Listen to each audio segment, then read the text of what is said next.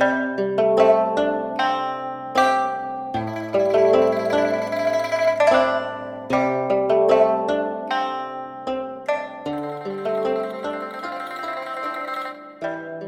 到了我们复习的时刻。我们针对《道德经》的第十一章到第十二章做个小总结，作为一读《道德经》的第二部，本部我们就称为“自然致富”系列吧。在这十章中，我们开始进阶的掌握《道德经》的巧妙之处，因此，我们也总结一下，《道德经》是否也能够成为我们追求财富，最好是自然致富的妙方。我们本篇文章就跟大家一起来复习及总结《道德经》第十一章到第二十章的奥秘与精髓。第十一章：有可以为利，无可以为用。很多人会用“无为而治，福祸相倚”来简单标签什么是道家思想。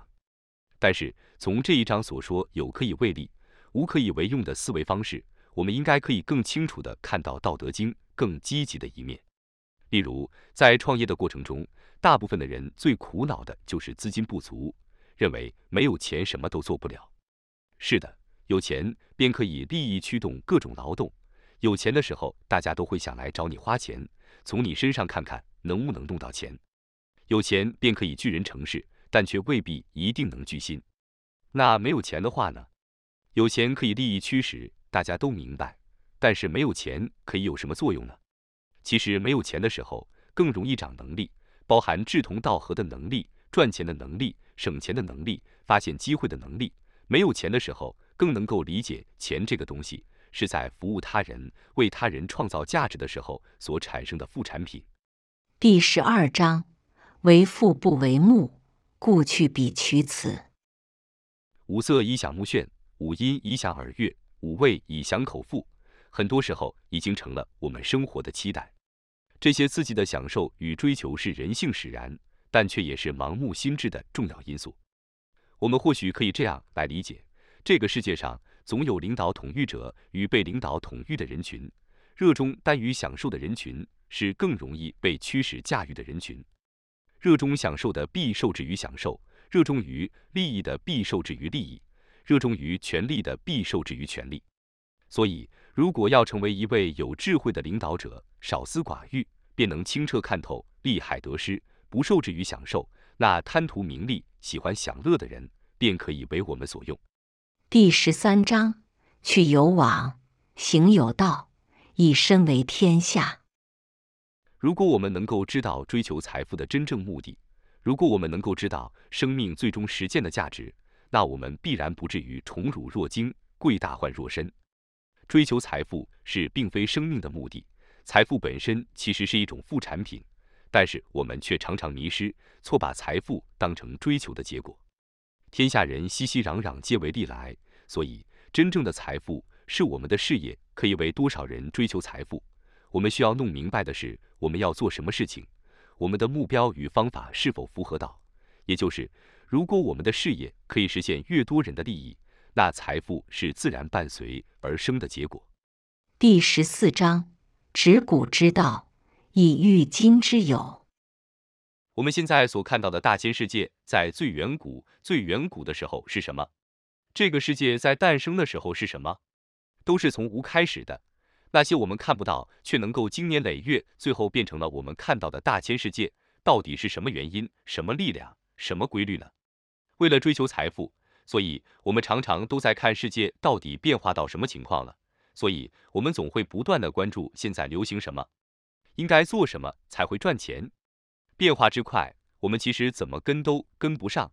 所以，我们应该在瞬息万变的规律中去挖掘其中不会变的那些有规律的事情。我们应该从这些规律中去寻找财富的答案。第十五章：不欲盈，故能避而心诚。老子在这一章中告诉我们，道法玄妙，深不可测。所以。如果我们把这个道法运用于为人处事的话，我们应该随时都是小心谨慎、戒备警惕，因为机会往往都是在我们忽略的地方。例如，随波逐流不是坏事，逆着走不是聪明人，傻傻的跟着走也不是聪明人。只有在其中能找到机会的人，才有可能是赢家。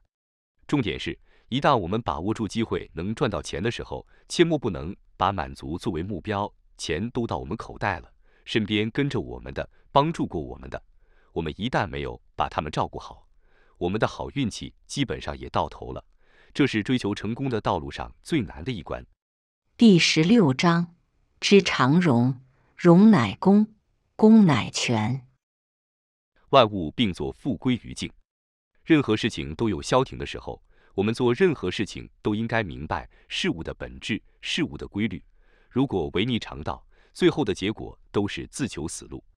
例如，公司或者团队一起做了一单生意，如果赚钱了，我们应该怎么分钱？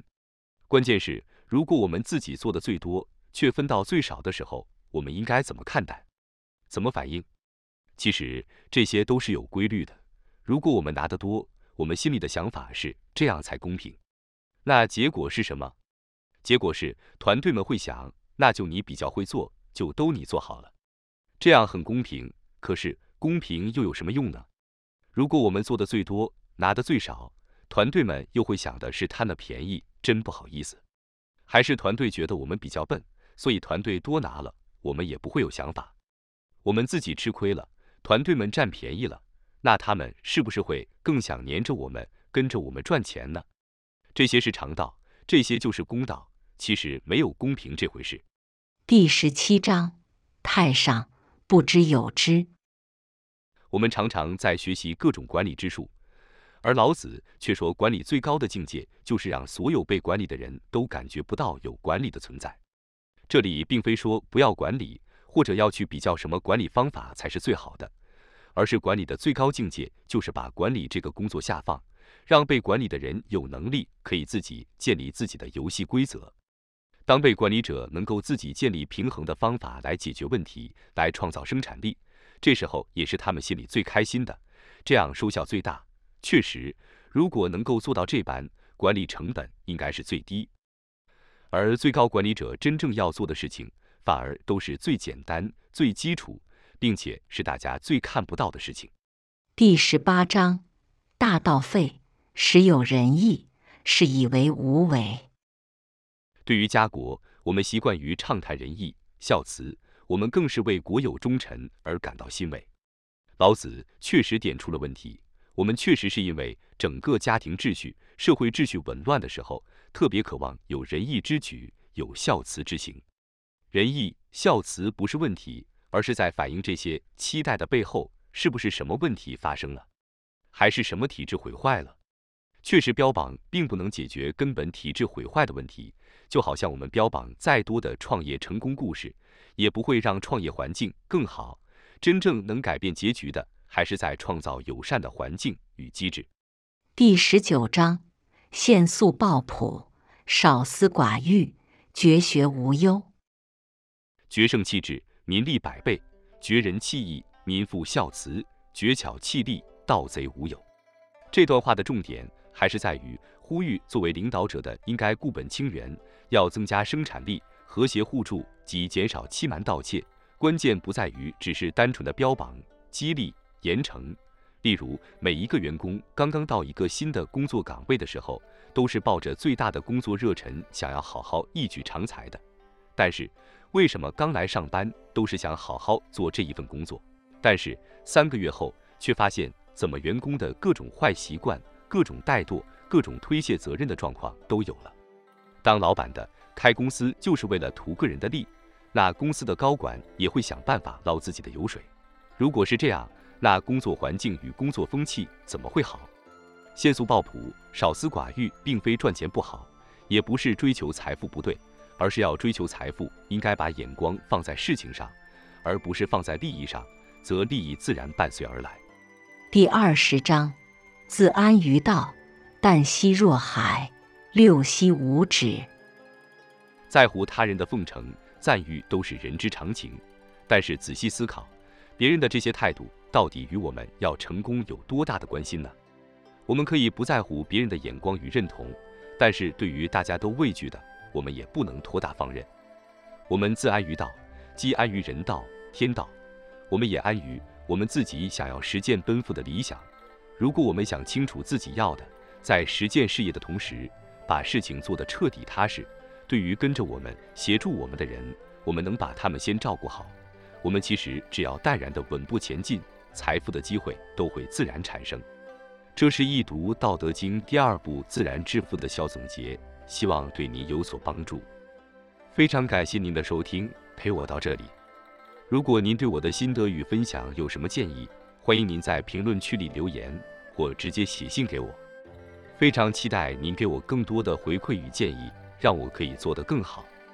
感谢您的收听，本节目是易读《道德经》第二部自然致富系列。恭喜您已经听完并总结了我们学习《道德经》第十一章到第二十章的奥秘与精髓。接下来，期待您关注主播，接着订阅收听我们的《易读道德经》的第三部“不败自胜”系列，深入挖掘《道德经》的智慧与奥秘。